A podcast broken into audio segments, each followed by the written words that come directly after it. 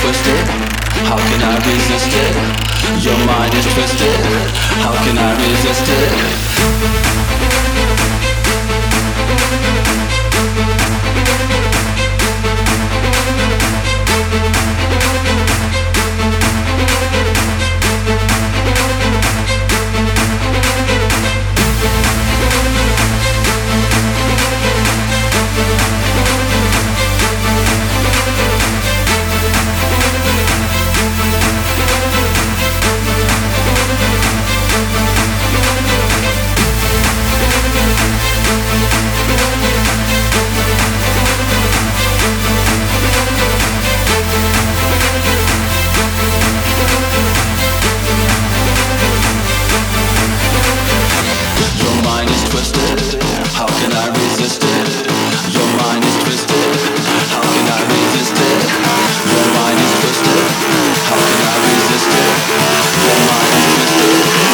Cannot resist it.